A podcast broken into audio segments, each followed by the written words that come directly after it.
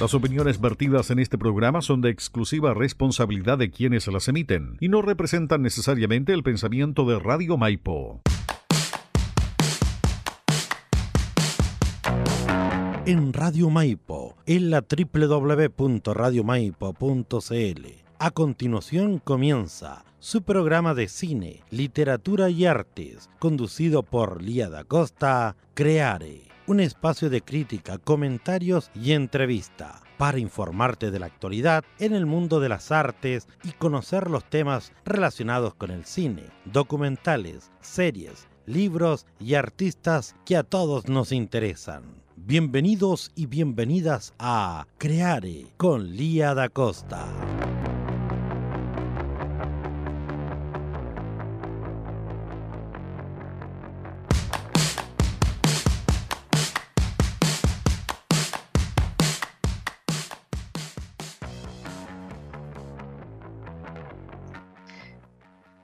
Hola, hola, hola. ¿Cómo están todos? Aquí estamos nuevamente en otro programa de Creare. Creatividad en latín. Su programa donde podemos hablar y de críticas de cine, de literatura y entrevistamos artistas, artesanos y gente involucrada con la cultura. La idea de nuestro programa es poder eh, contar darles anécdotas también, actualidad, panoramas, para que no tenga solamente usted la alternativa de ver lo que está en la televisión y nada más, sino que también pueda usted conocer sobre muchas cosas que pueden interesarle, pero que no sabía que podían interesarle. En realidad eso pasa con, con nuestro programa. ¿Sí? La mayoría de la gente que la escuchaba me dicen, oh, no tenía idea que, existía esto, no tenía idea que, que pasaba lo otro, ¿ya? Y entonces acá pueden conocer y aprender. Ya, hoy día vamos a tener un gran invitado que va a entrar en un ratito más, que es Joaquín Maruenda. Él es diseñador y también es director de proyectos de la Fundación Félix Maruenda. Para los que no lo saben, Félix Maruenda es un escultor famosísimo de Chile, así que ahí vamos a estar conversando con su hijo, que también trabaja en su fundación, y él nos va a estar contando también sobre su labor y todos los proyectos que él desarrolla. Así que va a estar súper interesante la segunda parte de nuestro programa. Recuerde que Creare lo puede escuchar por www.radiomaipo.com y también lo puede ver por Facebook, por las fanpage de Radio Maipo, la fanpage del Festival de Teatro de Win, la fanpage de Lía Da Costa, JK Radio y Tío Win TV. Ya, así que y mañana, mañana también queda este programa, queda como podcast. Así que para los amigos que usted está escuchando, y un amigo no lo escuchó, usted le dice, oye, pero escucha el podcast de Creare en Spotify, donde va a poder escuchar el programa cuantas veces quiera. Mi programa aquí, Creare, está también ah, patrocinado por la compañía de teatro, entre paréntesis, y está auspiciado por Em, en realidad es como está auspiciado por Don Juan. Yo siempre hablo de, la, de la venta de aguas de Don Juan, pero en realidad mi querido Don Juan es una persona yo digo, digo a Don Juan nomás, con el que hemos trabajado en distintos proyectos y él eh, nos ha apoyado a la compañía, me ha apoyado a mí, nos ha sacado de apuros en cuanto a temas legales, y otras cosas. Ya es una persona que se interesa por la cultura, una especie de mecena, pero no, no con tanta plata como otros mecenas que podríamos tener por ahí, donde hay gente que tiene mucho dinero y podría interesarse en auspiciar y patrocinar la cultura en este país. Y también obviamente que, hay que considerar que eh, debería haber más dinero desde el Estado, desde el Estado para la cultura, para que funcionara como corresponde.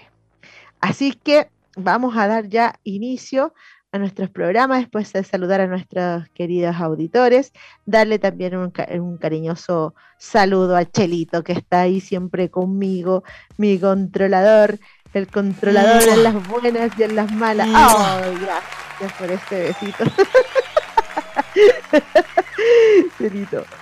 Bueno, vamos a eh, partir hoy día hablando a propósito, a propósito del 12 de octubre, ya que ha sido tan eh, conflictivo en nuestro país porque tenemos un presidente que hace puras taradureces, ¿ya? Y entre esas taradureces que hace, no se le ocurrió nada, nada mejor que para el 12 de octubre celebrarlo, lo digo me da pena, celebrarlo enviándole a los militares a la zona macro sur donde está, ¿cierto?, las comunidades mapuche, un espacio que ya estaba militarizado y no se le ocurrió nada mejor que celebrarlo mandándole los militares para allá. Así, así pasa, eso es lo que pasa con, con este presidente imputado que tenemos.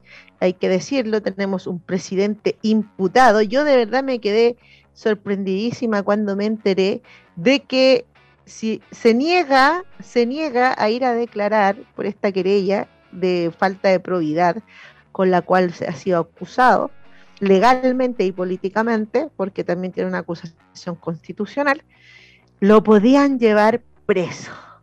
Yo me quedé plop, y dije, ¿puede haber una persona, presidente de una república, al cual en cualquier momento se lo pueden llevar preso porque está imputado? Yo creo que lo más digno que él podría haber hecho, aunque nunca ha tenido nada de dignidad, pero lo más digno que podría haber hecho habría sido que renunciara, como renunciaron muchos otros en otros países que estaban involucrados en el, eh, en el Pandora Papers. Pero estamos hablando de Piñera. Ya.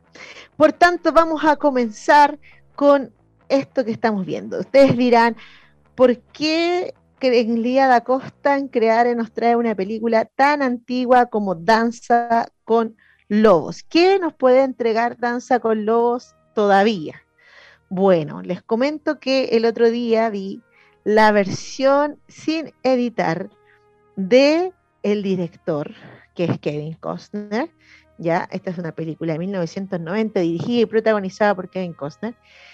Y la película eh, que vi en el cine duraba como unas 3 horas 30, 3 horas 25 por ahí. Estoy hablando de cuando la vi, cuando tenía como 12, 11 años.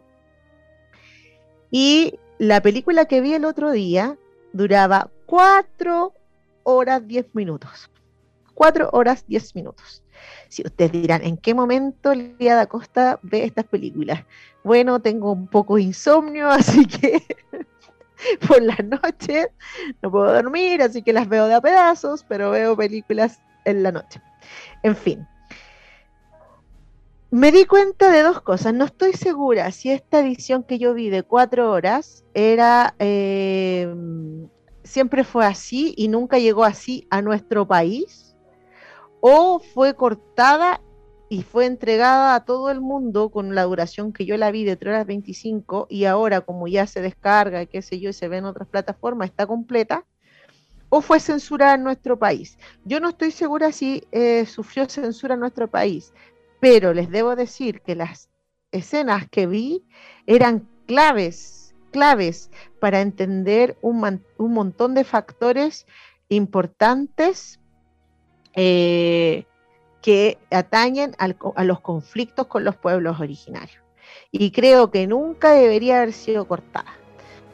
Ya, yo les voy a contar, para los que no tienen idea nada de esta película, les voy a contar de qué se trata. Es una persona que, un soldado que ha sido herido, al cual le tienen que cortar una pierna, pero él se arranca del, de la, del hospital, digamos, de la, de la de la carpa donde están operando, porque no era un hospital, era como una mesa, ya ustedes saben, como carnicero en ese tiempo. Estamos hablando de la época de la guerra civil norteamericana. Y le van a quitar, eh, a cortar la pierna y él se arranca y dice, bueno, prefiero morir el, peleando que eh, quedar cojo toda mi vida Entonces se sube un caballo, se pone la bota con el dolor de, su pie y se lanza nomás a, hacia los enemigos. En este caso, eh, los yanquis. Y resulta que, no, no, no, él era yanqui, los confederados, perdón. Y en este caso, los confederados. Entonces se lanza así, ¡ah! qué sé yo. Y en vez de matarlo como lo esperado, los compañeros que están detrás de él lo ven y sienten, eh, sienten como un, un, brío, una valentía que no habían sentido y corren todos detrás de él. Cuento corto, ganan esa batalla, a él lo condecoran, lo atiende el médico del general, que el médico del general busca otra solución, no le corta la pierna, y lo mandan a una misión muy especial a la frontera entre lo que era Estados Unidos en ese momento y las, eh, los espacios físicos, los territorios de pueblo originario de allá. Ahí entonces él se encuentra con una situación bien particular y que yo nunca la había entendido porque siempre que la había cortada no entendía por qué se suicidaba el, el, viejo que le había, el viejo que al principio le había dado la orden de ir para allá, se suicidaba después y él termina quedando abandonado en esta frontera, abandonado solo porque quien le dio la orden se suicida después de darle la orden. El viejo al final se suicidaba porque tenía él tenía unos valores monárquicos y a pesar de estar en el ejército yanqui, él eh, como que quería perder, una cosa así. Eso es lo que dan a entender. Y resulta que se queda viviendo solo en la frontera, abandonado por su ejército, pero como, como, buen, como buen soldado se queda protegiendo el lugar, qué sé yo. Ahí empieza a conocer y a tener amistad con un pueblo eh, originario del lugar, ya eh, que, está maravillosamente representado, pero hermosamente representado, ya está, em, aparece eh, los colores que se visten, la forma, el, eh, aparece todo, así como todo tan bien hecho, y aparte que en ese tiempo no existía lo digital, entonces hay un esfuerzo mayor porque todo se vea como era realmente. Y también muestran otro, otro pueblo que, que son rapados ya, y que son y que tienen que están en guerra entre ellos. O sea, muestran igual la realidad de las guerras que había entre el pueblo originario o las disputas que tenían entre ellos. Él empieza a conocer la cultura, ya al conocer la cultura le cambia su visión de mundo y por eso es la que yo elegí esta película para el día de hoy para hablar sobre el 12 de octubre. A mí me interesa mucho que el público de Creare eh, eh, trate de mirar o comprender este momento histórico desde otra mirada, ¿ya? Siempre cuando éramos pequeños nos decían el, día en que descubrieron América. Era bastante raro, si, nosotros lo pensamos, era súper raro que éramos chicos, vivíamos en América, ya teníamos eh, rasgos indígenas, porque tenemos rasgos indígenas, yo tengo rasgos indígenas, la mayoría de los chilenos tenemos rasgos indígenas, casi todos, eh, y nos decían, el día que se descubrió América. Entonces uno, uno costaba ponerse en la posición del, el invasor o el conquistador. Costaba porque uno decía, oye, pero ¿cómo? ¿Qué descubrieron? Descubrieron. Y como costaba mucho porque no veníamos nosotros de Europa realmente. Entonces nos hacían creer una cosa que no era. Yo me acuerdo que muy pequeña empecé como a cuestionar esto y lo primero que dije fue, oiga, pero que, pero si acá había gente, o sea, no es como que hayan llegado a un lugar sin nadie, pues acá había, había pueblos, qué sé yo, etcétera. Y el y bueno, y hice un dibujo, recuerdo, del el perfil de, de Cristóbal Colón y el perfil de un mapuche. ¿ya? Y los puse enfrentados. Y siempre me quedó la idea de que era el encuentro de dos mundos.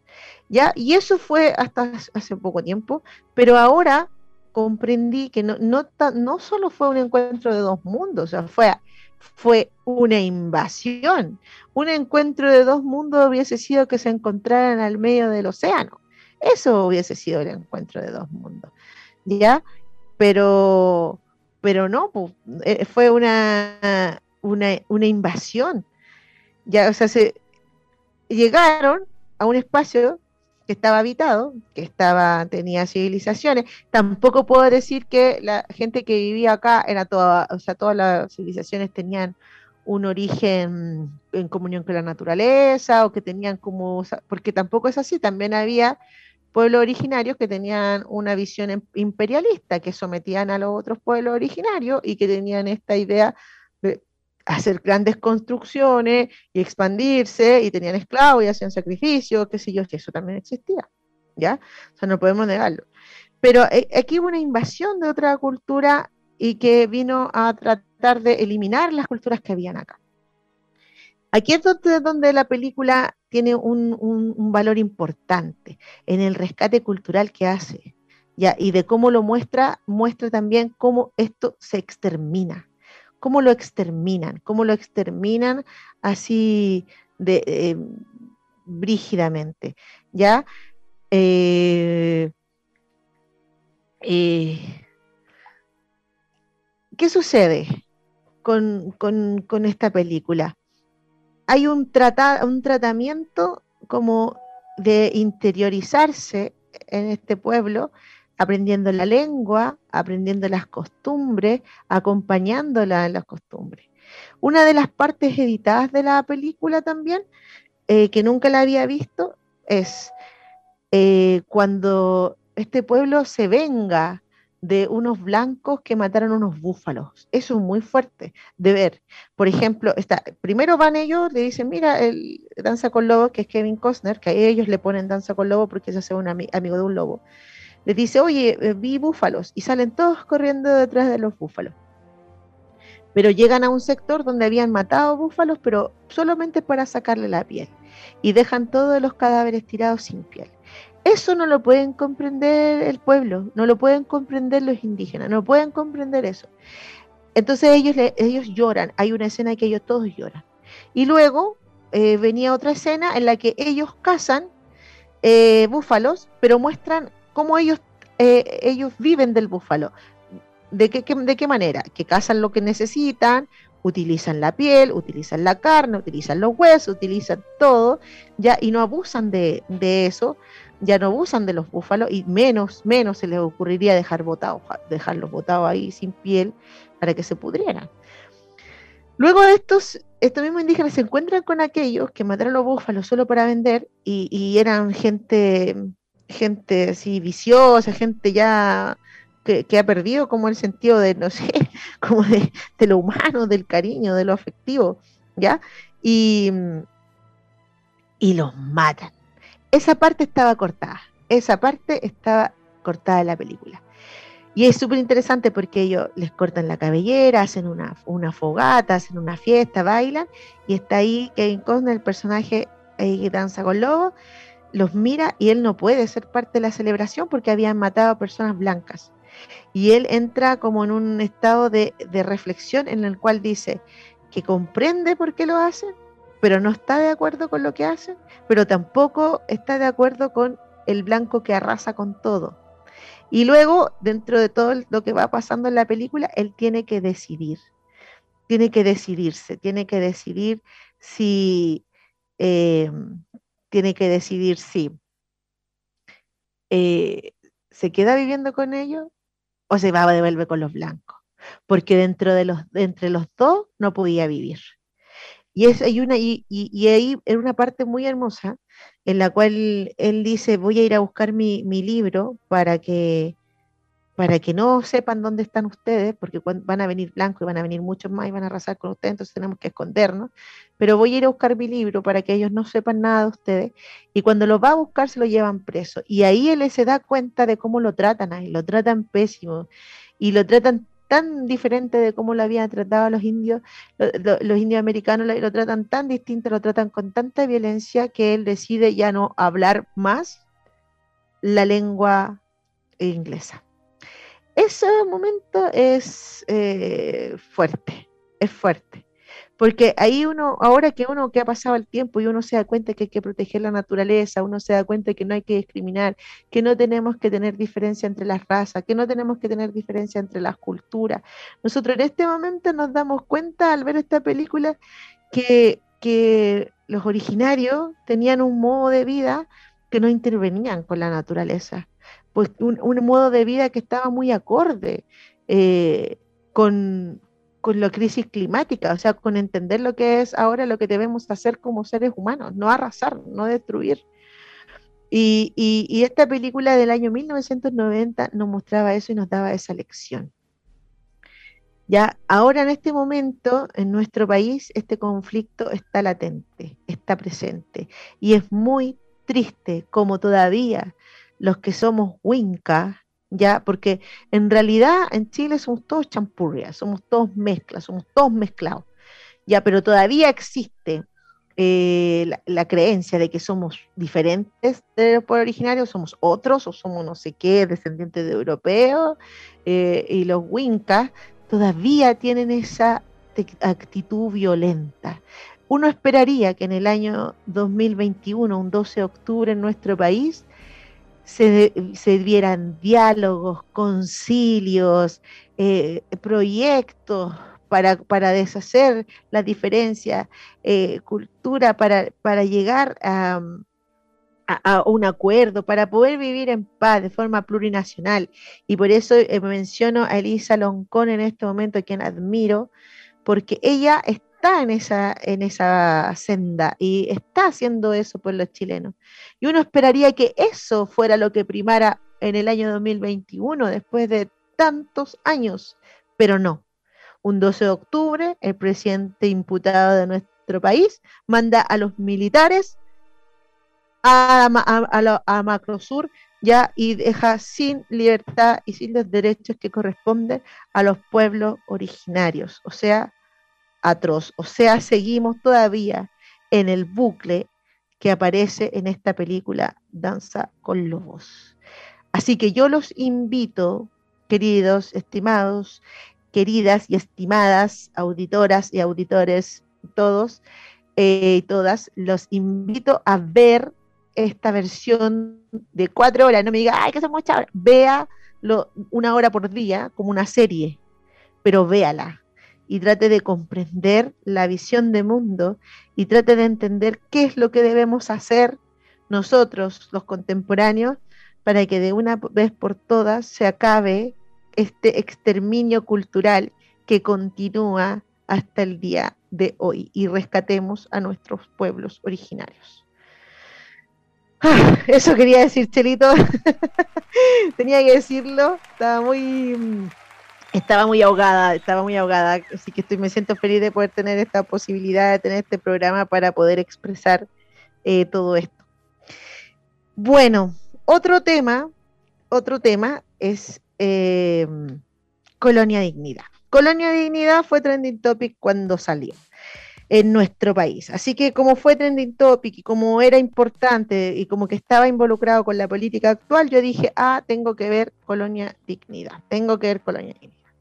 Así que, eh, aunque tuve una semana muy ajetreada la semana pasada trabajando en el Festival de Teatro de Wien, eh, dije lo voy a averiguar y lo vi, trasnochando, lo vi todos los capítulos. Son seis capítulos de una desgraciada historia, no es una triste historia, es una historia desgraciada, ¿ya? Y estamos hablando de los vestigios del nazismo que fueron a parar, ¿dónde? Al sur de nuestro país, a lo que hoy se llama Villa Baviera, en un momento se llamó Colonia Dignidad. ¿Qué ocurrió acá? Llegó un tipo, ¿cierto?, que ya había sido acusado de pederasta en, en, su país, salió arrancando, anduvo por todas partes del mundo tratando de buscar un refugio que lo, que, donde pudiera hacer su, su plan, que era una secta eh, para él, y pucha, recorrió hasta el Medio Oriente y no encontró espacio, y adivinen dónde encontró espacio, en Chile. Qué bonito, en Chile. Ahí en Chile hizo su colonia, eh, cerró, pues, se trajo un montón de gente que lo seguía porque le tenían miedo a la, a la división comunista capitalista de Estado de, de Alemania, o sea, Honecker, ya ahí tenían miedo a la guerra civil y se vinieron engañados y lo siguieron hasta acá. Estas personas, al seguirlo ciegamente, empezaron a hacer todo lo que él decía. Los alemanes son unas personas que se caracterizan porque son muy disciplinados, muy ordenados y todo lo quieren hacer bien y a la perfección. Y de esto se aprovechó este viejo tal por cual. Y empezó a crear una sexta, separó a los niños de las padres, de, de, los, de las madres, los hombres de las mujeres, tal cual lo hacían en los guetos, en lo, perdón, en los campos de concentración los nazis, tal cual. Y eh, a los niños eh, los torturaba, ¿ya? Porque los estaba adoctrinando, entonces si no, no cumplían con la doctrina, los torturaba, y luego empezó a adoptar a niños de escasos recursos y huérfanos chilenos, a los cuales pasaron las mismas vejaciones, y más encima eran, eran abusados sexualmente por él. Esto ocurrió a vista y paciencia de, de todo el mundo. ¿ya? Cuando, cuando viene a llegar Allende, ellos tuvieron mucho miedo de Allende, qué sé yo, eh, porque Allende no les iba a permitir hacer lo que estaban haciendo si descubría lo que sucedía, pero, y tenían miedo de que lo expropiaran y todo eso. Pero cuando llegó Pinochet, ahí hicieron, hicieron y deshicieron. Y hicieron tratos con Pinochet y también Colonia Dignidad terminó transformándose en una, un lugar de tortura y en un lugar donde desaparecían los cuerpos de las personas detenidas. Horrible, horrible, horrible, horrible. La gente que estaba ahí, la mayoría no sabía lo que pasaba porque ellos también estaban vedados en esta secta.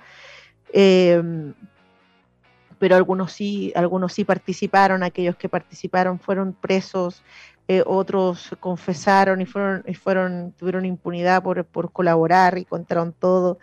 Pero muchos detenidos desaparecidos fue a parar allá, torturados, asesinados, destruyeron, destruyeron sus cuerpos, los incineraron, ya, y fueron lanzados a un, a un río, a la profundidad de un río. Las familiares nunca lo encontraron. Encontraron algunas cosas de sus pertenencias y por eso saben que están ahí, se hace una romería cada año. Eh, pero saben que lo más doloroso de ver el documental es ver al ministro actual de Chile de Justicia y Derechos Humanos defendiendo a Paul Schaeffer, defendiendo este, a este ser, a esta criatura demoníaca, defendiéndolo a morir. Ya cuando los niños salieron y denunciaron eh, en la época de, de Elwin, fueron los carabineros, las fuerzas especiales a buscar a Paul Schaeffer, a sacarlo de ahí, hicieron todo lo que tienen que hacer, no lo encontraron.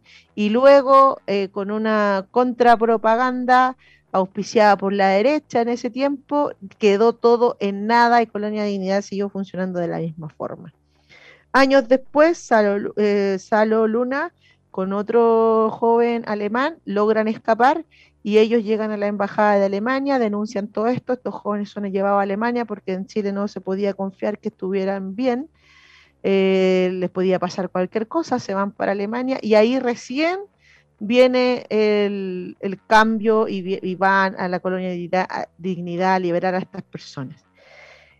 Es totalmente lamentable, es triste, es desolador, es un, es un documental desolador porque nos, nos, da a pensar que todavía estas redes y estos, eh, toda esta, esta gente todavía sigue en el poder y, y en realidad los chilenos que colaboraron o que estuvieron involucrados en esto, no todos pagaron ya lo que tenían que pagar. Y la verdad siempre quedó a media, a medio descubrir. Un documental doloroso, pero su, muy interesante. No está hecho por chilenos, se nota. Está hecho por extranjeros. El documental está eh, casi eh, todo en alemán y en castellano, lo cuando hablan solamente los chilenos. Y, y te hace mirar nuestro país desde una mirada del extranjero y duele. Es muy doloroso. Yo lo recomiendo, tienen que verlo, tienen que actualizarse porque la maldad todavía está en nuestro país y todavía cosecha y fecunda. Y tenemos que estar alertas y atentos para que no vuelvan a pasar este tipo de sucesos. Bueno, para no quedarnos tan tristes con el análisis desde el día de hoy, Vamos a, bueno, primero quiero agradecer a toda la gente que nos está escuchando. Estamos aquí en Creare todos los jueves de 18.50 hasta como un poquito antes de las 19 horas, en las cuales hacemos críticas, comentarios y también tenemos entrevistas a personas importantes de la cultura y el arte, sobre todo de nuestra comuna de Buin. Eh, también quiero agradecer a Ketru, ya que es nuestro auspiciador. Eh, Ketru lo tenía por aquí, el número, oye, para llamar, voy a Carlos, el número donde pueden llamar. Y eh, también quiero eh, saludar, quiero saludar también a todas las personas que nos siguen, que nos han escuchado, que están con nosotros y también los que nos escuchan en Spotify. ¿Ya? Acá está. Comercializadora Ketru. Agua para Maipo. Ellos hacen reposición de agua, ya sea como de agua para, de, agua purificada. ¿Ok? Y si usted quiere agua purificada, tiene que llamar al más 569-6360-6069. Esto es en Maipo, no se los olvide. Bueno, y para terminar esta ronda de análisis y crítica y no quedemos tan tristes, les voy a hablar de Aliens. Eh, a, poquito tiempo vi el documental, las películas que nos formaron de Alien y conocí la historia de cómo esta película se llevó a cabo. En 1986 se quiso hacer Alien, el regreso, Aliens 2 o Aliens, como quieran llamarla, pero es la segunda parte de Alien de una idea súper, súper interesante que se hizo, eh, inspirada en Star Wars. Cuando hicieron Star Wars dijeron, sí podemos hacerlo, y hicieron esta película. Pero lo que más me llamó la atención y es, el llamado a que la vean, es que antes de esta película, bueno, una película de muy bajo presupuesto, de muy bajo presupuesto ya, y también de lo, de lo ingenioso que fueron todos estos tipos que hicieron los efectos especiales. Oye, qué ingeniosos que fueron. O sea, vean las películas que nos formaron, vean Aliens, les va a encantar cómo la hicieron, cómo crearon, cómo crearon el, extraterrestre, cómo hicieron la ambientación de los espacios, cómo fue, cómo con, con tan poco presupuesto también pudieron sacar adelante, igual que bueno, después les voy a contar sobre otra, otro, otro capítulo que vi. Pero poco presupuesto, harta creatividad, harta ingeniería, ¿ya? Pero lo más importante es que por primera vez en el cine, en manos de, James Cameron, veíamos a una mujer protagonista fuerte que no necesitaba de nadie más para ser la protagonista. Y esto es, eh, tiene que ver también con em, tiene que ver con que el mundo estaba cambiando en ese momento, pero también con la actriz, con la Sigourney Weaver, que es una de las mejores representantes femeninas del cine y del feminismo también en el cine. Acá entonces hay una analogía, una metáfora aquí, pero preciosa, y por eso les puse esta imagen para los que la están viendo, de la Sigourney enfrente a esta bestia, porque te muestra a una mujer empoderada, fuerte, que está luchando con esta bestia.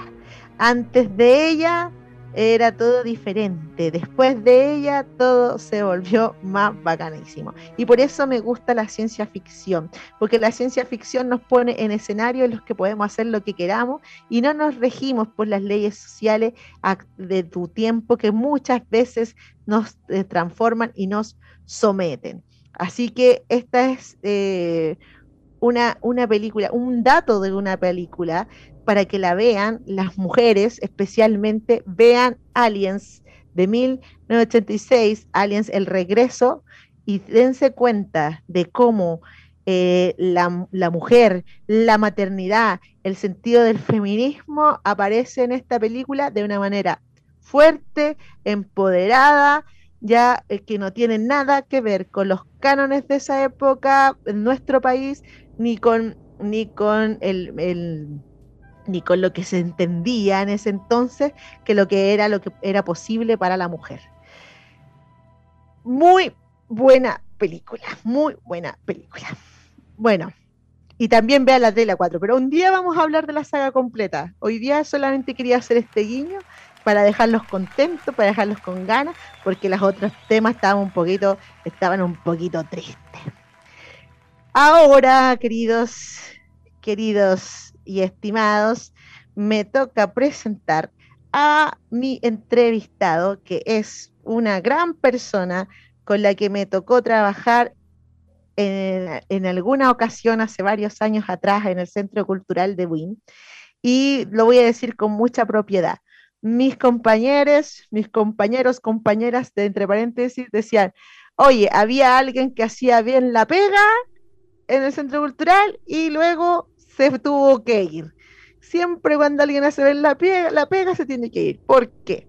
Y eso te lo digo yo como un cumplido al Joaquín, se lo digo con mucho cariño, que cuando estaba en el centro cultural hicimos cosas muy lindas, había ganas de hacer muchas cosas más y quedaron muchas ideas ahí dando vueltas, pero qué gran gestor cultural que él es.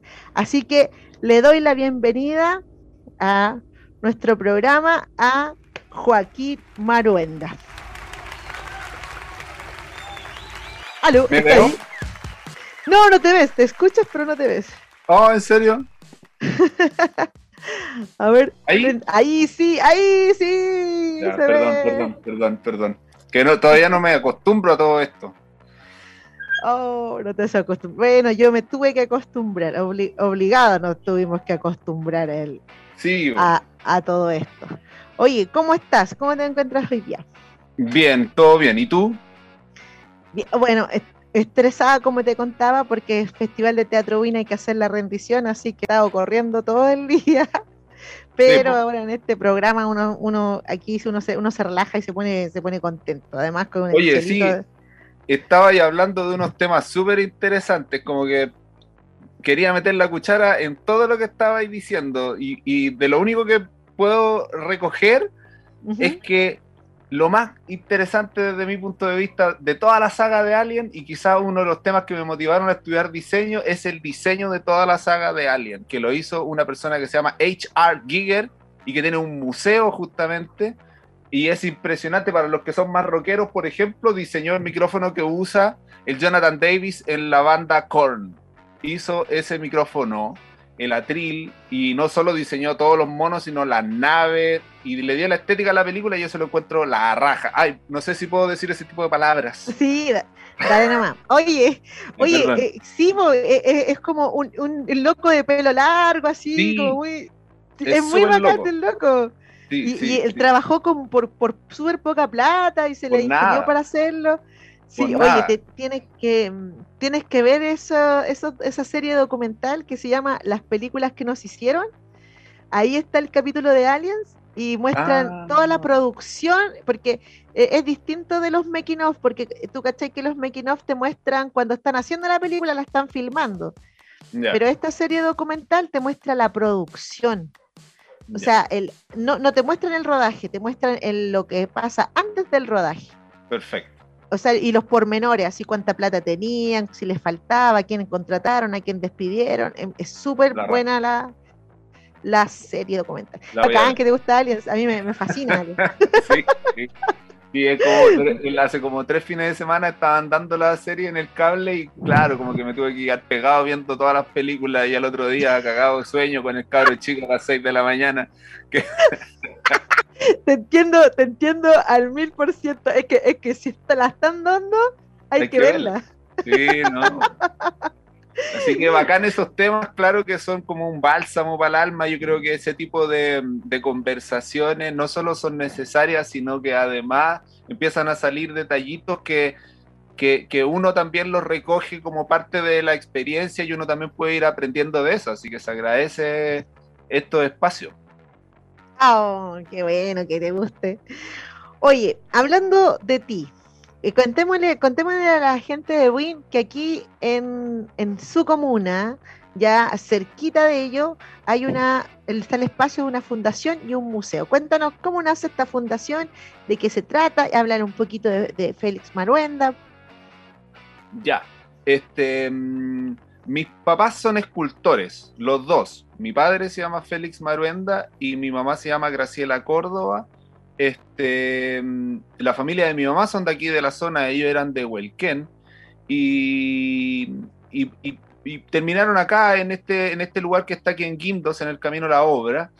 Y ellos se vinieron para acá eh, eh, arrancando de la, de la dictadura, digamos. Mi familia terminó viviendo acá el año 75 huyendo de la, de la dictadura. Este, mm, eran eran eh, perseguidos por la dictadura por ser ag- agitadores, simplemente por ser libre pensadores, digamos. Eh, Y empezaron a trabajar aquí en este sector, insisto, eran escultores, trabajaban en fierro y empezaron a hacer eh, objetos relacionados a la ornamentación arquitectónica con la técnica tradicional de la forja tradicional colonial. Esa es una técnica que, que recibimos de los españoles y que potenció también a nuestros pueblos originarios desde el punto de vista de la orfebrería, en el caso de los pueblos mapuche, por ejemplo, pero eh, eh, volviendo a, lo nuestro, em, el, taller de mi papá fue trabajando durante, durante muchísimo tiempo la ornamentación arquitectónica, pero también siguieron desarrollando trabajo escultórico. Nosotros como fundación partimos ahí el 2015 más o menos, motivados por el, por el terremoto del 2010, y ahí podemos dar un, un dato no menor, ya que nosotros vivimos de lo, de lo, ya que nosotros vivimos del, ¿me, ¿me escuchó? Sí, sí. Ah, sí, ahí estoy. Eh, ya que nosotros vivimos de los, de los fondos concursables, no existe ningún fondo concursable para hacer restauración escultórica, por ejemplo. Y, y, a nosotros se nos dañaron todas y cada una de las esculturas que estamos viendo ahí en, la, en, la, en las fotos. Eh, entonces decidimos hacer la fundación y empezar a trabajar en ese edificio que era, antes de ser un taller, era un establo. Entonces tiene las características de establo que tiene mucha relación con la forja tradicional, que tiene mucho que ver con el trabajo de la tierra. Entonces, todo tiene que ver un poquito con el territorio propiamente tal. Eh, en ese entonces empezamos a trabajar con colegios. Nosotros hemos recibido varios colegios em, que los vamos a buscar, inclusive de repente vamos a los colegios a presentar un documental que nosotros hicimos también, después de que mi viejo falleció. Y este, hemos hecho talleres de forja también, hemos hecho talleres de cuchillo, hemos hecho ciclos de cine documental. Y últimamente con todos los datos que hemos logrado levantar, que no es menor, no son datos eh, eh, fáciles de hacer, pero que hay que hacerlo, digamos, el gobierno central a través del Servicio Nacional del Patrimonio nos favoreció con un fondo que se llama em, Fondo para el Mejoramiento Integral de Museos, que hay que estar inscrito en el Registro Nacional de Museos. Y eh, con esos fondos trabajamos toda la museografía que aparecen en las fotos, es decir, antes eh, esas salas de exhibición eran, eh, eran distintas, eran, era un poquito más precario todo, estaba un poquito más em, deteriorado todo, y, producto de estos fondos logramos dejar el, taller eh, tal y como ustedes lo pueden ver. Y bueno, nosotros nunca hemos cobrado entrada, así que vamos a seguir en esa política. Nuestro museo está abierto, es gratuito, solo hay que, solo hay que eh, eh, coordinar la visita. Y, si no lo recibo yo, lo, lo recibirá otra, otra persona de nuestra fundación y en ese sentido nosotros vemos distintos temas, vemos escultura por un lado, trabajamos resguardo patrimonial en torno a la forja tradicional, eh, trabajamos eh, restauración escultórica, que no es tan fácil, digamos, es un, es un nivel de especialización bien complejo, y también tenemos algunos proyectos asociados a investigación, pero eh, nuestra finalidad es variada. Lo que más nos interesa en ese sentido es trabajar con los colegios, es generar eh, nuevas generaciones de personas pensantes, sintientes y, conscientes de su entorno, de su espacio público sobre todo. La escultura tienes que pensar que la escultura principalmente está relacionada al espacio público y nosotros no tenemos ninguna escultura, por ejemplo en Buin no tenemos ninguna escultura en el espacio público. Eh, no así, por ejemplo, las comunas del rechazo, las comunas de, más altos recursos tienen variadas y valiosísimas esculturas en su espacio público, eh, considerando que tienen más metros cuadrados de, áreas verdes por, per cápita, digamos, pero, pero, pero sería bueno que nosotros mismos nos fuéramos reconociendo como parte importante del espacio público y ahí la escultura tiene parte importante que decir, ¿no es cierto? Y, eso es lo que queremos hacer, eso es lo que nos, gustaría potenciar, que los chicos, que las nuevas generaciones, nuevas generaciones que pueden ser personas adultas también, ¿ah? no es necesario ser, eh, eh, nadie nace sabiendo cosas. Y, y, esto uno lo puede adquirir niños, adolescentes, jóvenes, adultos y adultos mayores para poder reconocernos como seres participantes de nuestro espacio público y en ese sentido la escultura es una vía de las artes visuales que usan el espacio público para decir cosas. Y eso es lo que nos no, interesa este, mantener, preservar y, hacer conocer. Eh, este, em, mis padres en ese sentido trabajaron distintas temáticas y una de las temáticas más interesantes es la denuncia, es la protesta, eh, eh, es la denuncia de las violaciones a los derechos humanos que hasta hoy en, día pasa.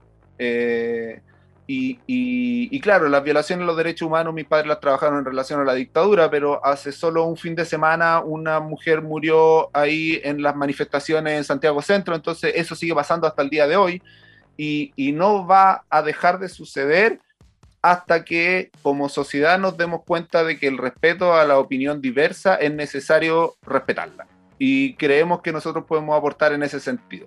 Así que nada, estamos tratando de, invitar a los vecinos a que se acerquen a nuestro museo que queda en el camino La Obra 587.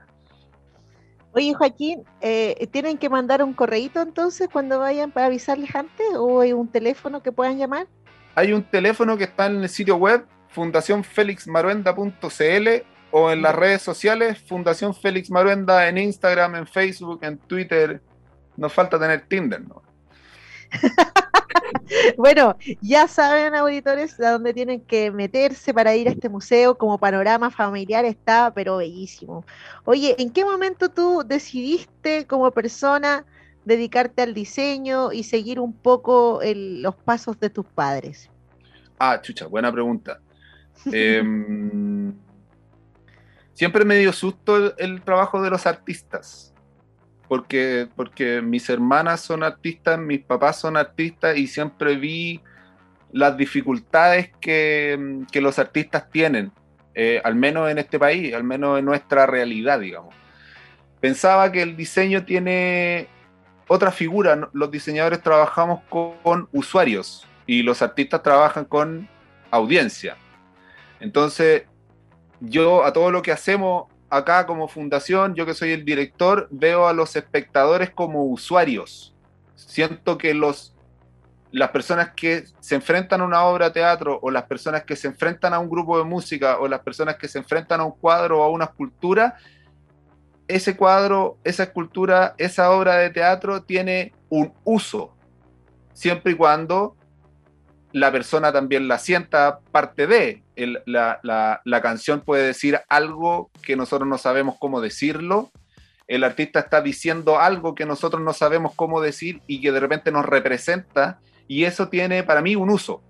Entonces, eh, eh, me interesa el diseño porque tiene unas mecánicas de trabajo que de repente no tienen los artistas y ahí creo que entre ustedes, por ejemplo, que son los artistas y, las herramientas que yo tengo, podemos hacer un buen equipo como para hacer calzar ciertas cosas, ciertas mecánicas. Entonces, este, mm, eh, eh, por eso yo te hablaba antes de, de los datos, de, de, los datos en uso, ¿cachai? De los datos de estadística, porque nosotros son, son cosas que nosotros vemos. Nosotros eh, hacemos, por ejemplo, testeos de, usos de cosas, o de campañas, o de objetos, o de, de políticas públicas, por ejemplo. Eso se, se, baja a datos y nosotros los diseñadores somos capaces de analizar esos datos. Y por eso me interesaba el diseño y hasta el día de hoy me interesa.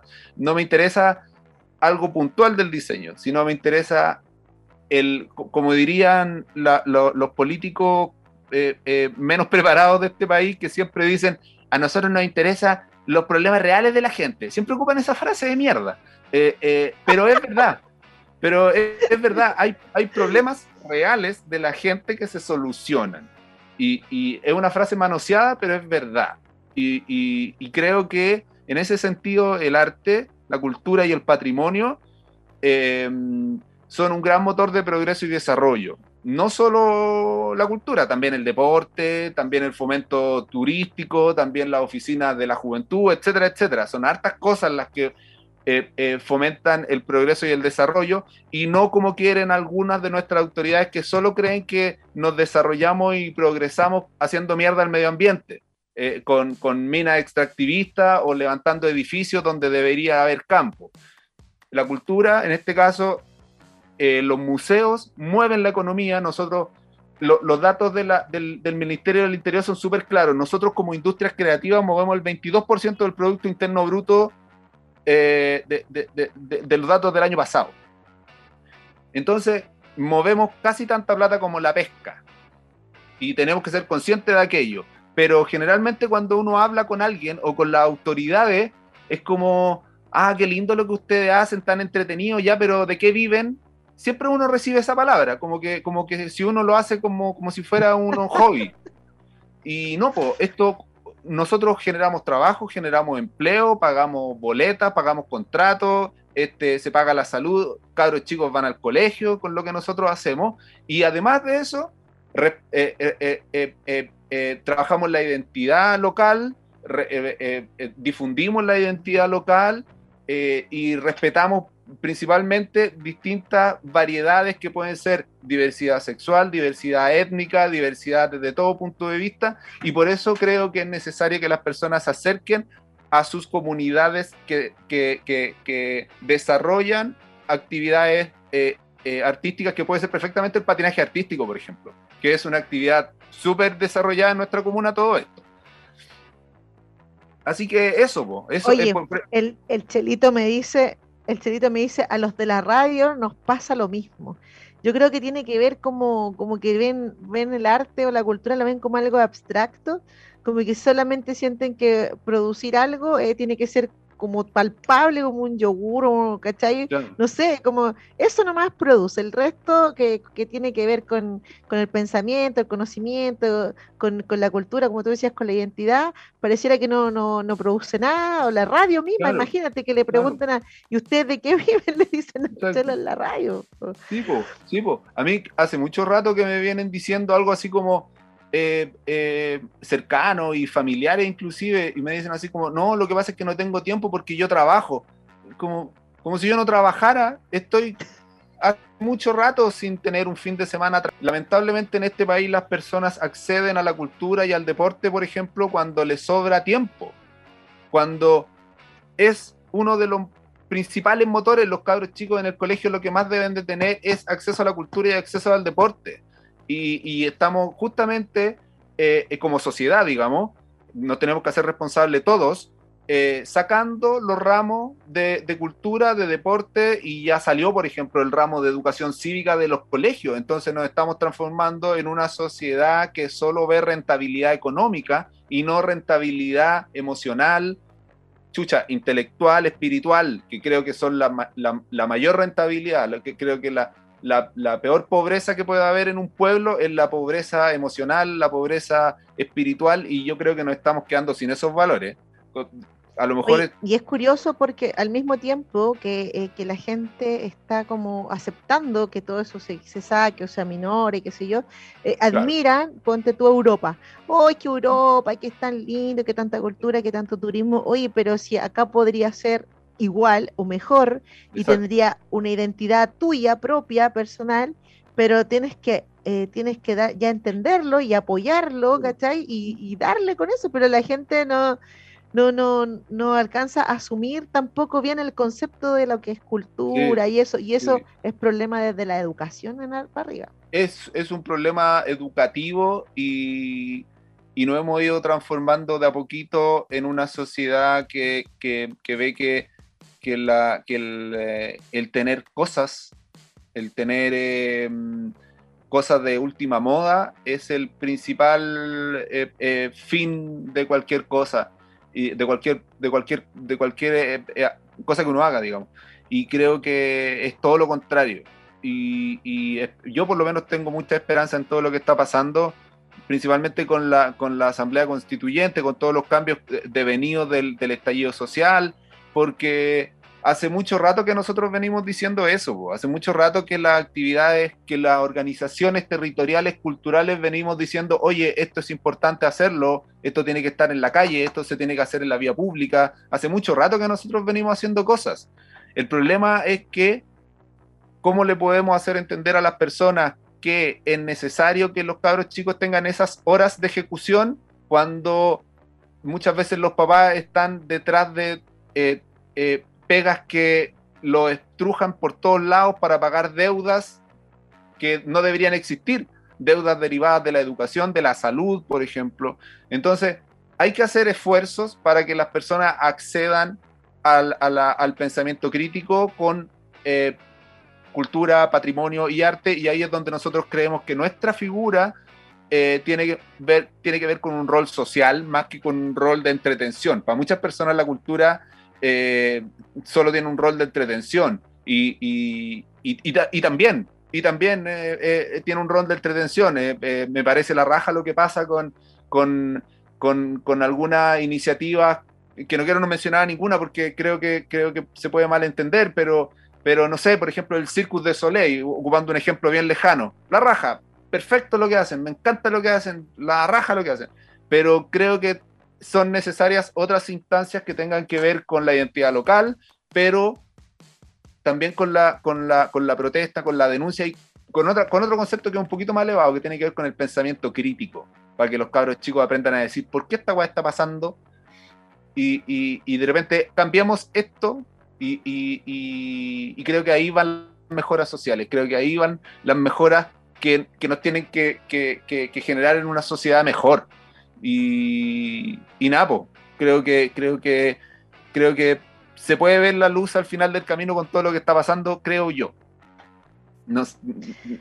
sí, por eso decía yo delante, por eso yo mencionaba a Elisa Loncón y todo su esfuerzo y, y ojalá que, eso eh, prospere como, como todos esperamos, pero también eh, como compañía, nosotros igual siempre hacemos el llamado a la gente a participar. Uno no puede sentarse de brazos cruzados y solo criticar, también tiene que ser partícipe. Por lo tanto, también me gusta lo que hace la convención de ir a los territorios, de abrir mm. instancias de participación, ¿cachai? De toda la entidad y ojalá que siga así. Y que terminen estas campañas del terror, que, oye, qué terrible. Sí, sí. Oye, Joaquín, y aparte, bueno, tú de ser gestor cultural también, tú diseñas muebles.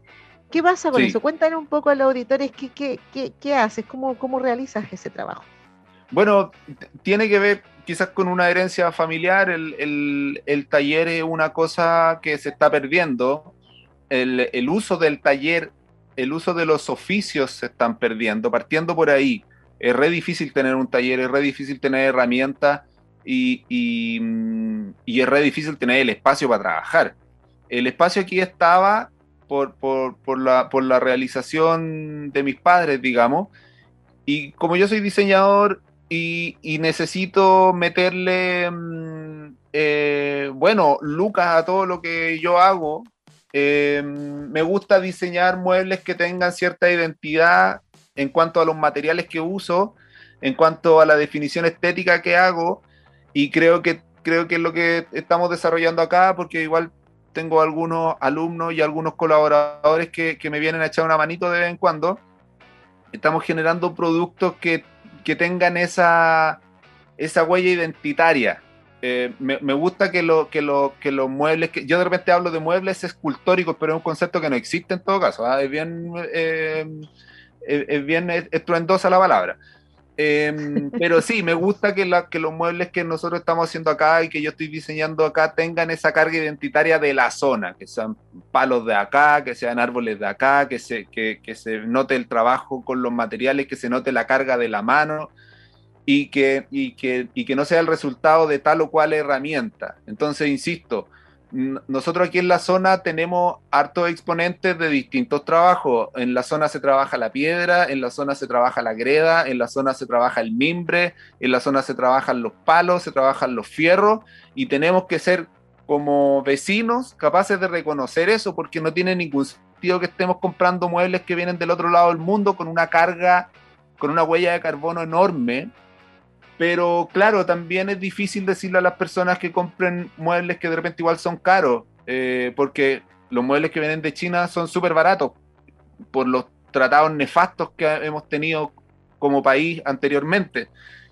Pero por eso mismo hay que ir, por ejemplo, ocupando elementos reciclados, materiales reciclados, con todo lo que está pasando, con todo el cagazo medioambiental que está pasando una forma de, y aquí una recomendación, una forma de bajar los precios, por ejemplo, es ocupar materiales reciclados, por ejemplo.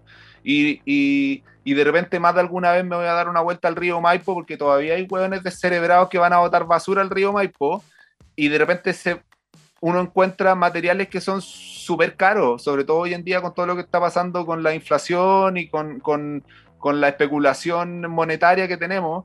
Eh, de repente es necesario tomarse el tiempo, andar buscando por ahí y de repente lo que la gente vota puede ser muy, muy, muy, muy útil para hacer un mueble, para restaurar un mueble, para, para mm, darle una nueva vida a ciertos espacios y a ciertos lugares y creo que justamente hoy en día tenemos que ser capaces de, de, darle un segundo uso a las cosas. Entonces yo trato de ocupar materiales reciclados, trato de ocupar lo que tengo a la mano y, y nada, pues si de repente vienen a nuestro museo, yo arriendo ciertos espacios del taller, entonces si de repente me pillan trabajando, también les puedo enseñar cómo trabajamos nosotros, porque esto es como dicen en el, eh, en el campo, pues, atendido por sus propios dueños, ¿cachai?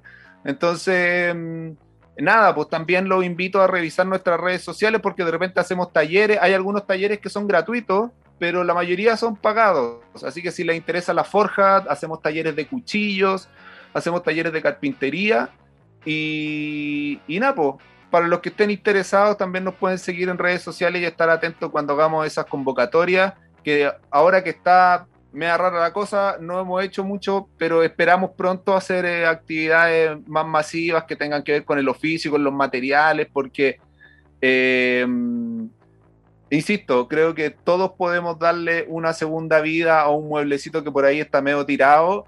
De repente no sabemos cómo, pero yo creo que hoy día es el momento para iniciar con esas tareas que, que tienen que ver con básicamente con la motivación y con la paciencia. La paciencia es la madre de todas las ciencias, así que em, yo propongo un respeto mayor a los oficios y, y, creo que, que se, ha perdido un poquito por la inmediatez de lo de todo, ¿no? Eh, estamos en un mundo donde todo tiene que ser inmediato. Vivimos apurados. Sí, Oye, Joaquín, quiero agradecerte tu presencia antes de que ya nos vayamos. Volvamos a repetir la página donde puede la gente ver eh, y planificar su viaje a la fundación. Es fundacionjoaquinmaruenda.cl. No, fundacionfelixmaruenda.cl. Sí, ya. Fundación felixmaruenda.cl. Fundación felixmaruenda.cl. ya, ya lo saben, querido auditorio. Oye, voy a saludar a, un fiel auditor que me mandó un saludito, Ezequiel Contreras, que hice un saludo para, para entre paréntesis, ya está, ya está chupándome aquí. a sus compañeros. Así que le damos un saludo a Ezequiel Contreras que siempre nos está escuchando y también, mira, es tan importante el pensamiento crítico, nos dice Omar Pérez. Ya así que te están escuchando y te está llegando tu mensaje, Joaquín. Te quiero agradecer. Eh, dejamos invitada a la gente al museo, a la página, a seguir las redes, a aprender, eh, a, ir a los talleres. Qué, qué maravilloso eso que tú mencionaste, esa oferta, la encuentro genial porque yo también siento que es un desperdicio botar muebles y comprar muebles nuevos todo el tiempo, hay que empezar a reutilizar. Creo que es súper importante, así que te lo agradezco. Agradecemos su presencia y ya lo saben, están ahí cerquita acá en el camino de la obra de fundación. No sé si quieres decir algo más para despedirte, Sí, nada, lo, lo, dejamos invitados a seguir en nuestras redes sociales. Estamos preparando actividades para que nos podamos encontrar. Eh, después de tanto tiempo es bonito vernos las caras. Eh, estamos generando una actividad en, eh, que pronto vamos a invitar para los actores culturales comunales, así que ahí también lo aprovecho de invitar a ustedes, que son un actor activo para que también podamos levantar eh, datos, quizás un petitorio, quizás eh, una base de datos para que podamos eh, hablar con las autoridades, no solo locales, sino que también regionales y gubernamentales, para, por ejemplo, proponer cosas que son súper básicas que tienen que ver con la movilidad pública.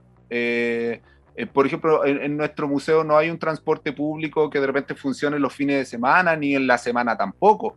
Entonces nos tenemos que juntar, nos tenemos que apersonar, como, como diría mi abuela, nos tenemos que hacer, no tener, eh, la frase es, tenemos que tener un sentido de pertenencia mayor para con las actividades comunitarias que se hacen. Y si no tenemos esa actitud, eh, el mercado nos va a pasar por encima con deudas que no vamos a poder pagar y vamos a terminar todo enfermo de los nervios. La, la única forma de sanar el alma son con actividades deportivas y culturales y es la única forma que como sociedad nos podamos sanar al respecto. Lo que está pasando, por ejemplo, con el partido que va a pasar más rato, lo que está pasando con el fútbol, es el mejor ejemplo de que nuestra sociedad está un poquito contaminada, porque hemos visto generaciones completas perdidas en, en, en, en, en, em, la farándula y no en la profesionalización del deporte, por ejemplo. Por eso nuestra selección de fútbol está en lo que está y pasa lo mismo con muchos otros casos. Así que no sé cómo decir de otra manera que no, no, no apersonemos a las, a las cosas, a, las actividades culturales. Nosotros no estamos sacando la chucha para que esto, para que esto pase. Lo que decía yo en los colegios, si tú no, lo sientes, si tú no sientes el colegio tuyo, no lo sientes propio, si, yo le decía a mis colegas, si tú no haces que los estudiantes sientan que este es su colegio, el de ellos, y que, y que ellos lo tienen que cuidar porque es de ellos, no va a pasar absolutamente nada. Tenemos que interiorizarlo, tenemos que la gente tener, tiene que tener identidad, tiene que sentirse bacán de estar en Win y esa es la misma también eh, misión del Festival de Teatro de Win, darle identidad a nuestra comunidad. ya pues aquí nos despedimos, te agradezco infinitamente tu presencia, yo creo que va a haber una parte 2 de esta entrevista, ¿ya? Así que tal vez para el verano podría volver a invitarte cuando ya estén las actividades ahí a full.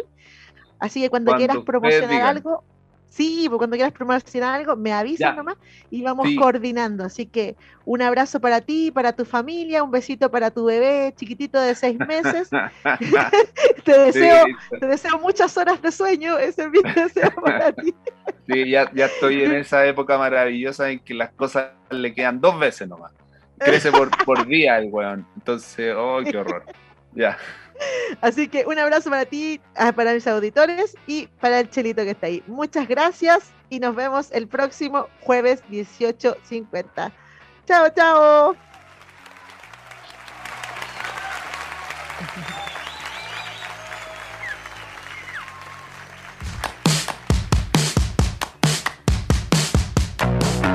Radio Maipo presentó Creare un espacio de crítica, comentarios y entrevista para informarte de la actualidad en el mundo de las artes y conocer los temas relacionados con el cine, documentales, series, libros y artistas que a todos nos interesan. La próxima semana, en este mismo horario, Lía da Costa volverá con su programa de cine, literatura y artes. Hasta el próximo programa.